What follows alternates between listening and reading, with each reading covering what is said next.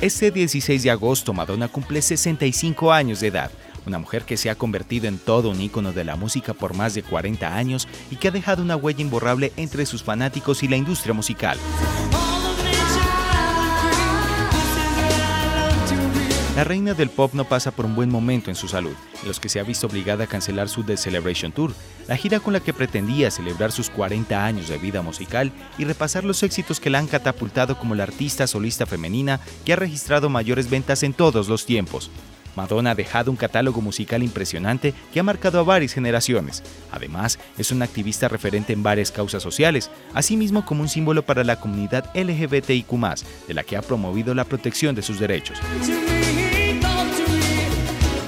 Muchas canciones han marcado su impresionante carrera. Una de ellas, La Isla Bonita, canción que supo mantenerse por 20 semanas en el top del listado del Billboard Hot 100 y MTV, tiene un componente especial que hizo que Madonna se encumbrara a nivel mundial. La Isla Bonita, tema que marcó la carrera de Madonna y que con solo una frase en español logró conquistar aún más al público latinoamericano.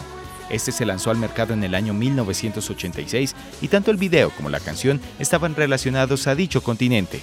La Isla Bonita es una canción de su álbum True Blue. El tema fue escrita como una balada, pero Madonna reescribió la letra con la ayuda de Patrick Leonard, después de que inicialmente se propusiera a Michael Jackson.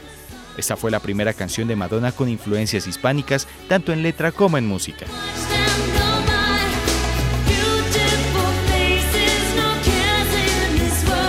En La Isla Bonita, Madonna narra que soñó con un lugar llamado San Pedro, del que se enamora y escucha samba. A raíz de los distintos elementos latinos que se mostraban en el video musical, se especuló que se refería a lugares paradisiacos de Centroamérica, el cual posee más de un sitio con este nombre. Algunos de ellos son San Pedro Sula en Honduras, San Pedro de Macorís en República Dominicana y San Pedro de la Isla Calle de Belice.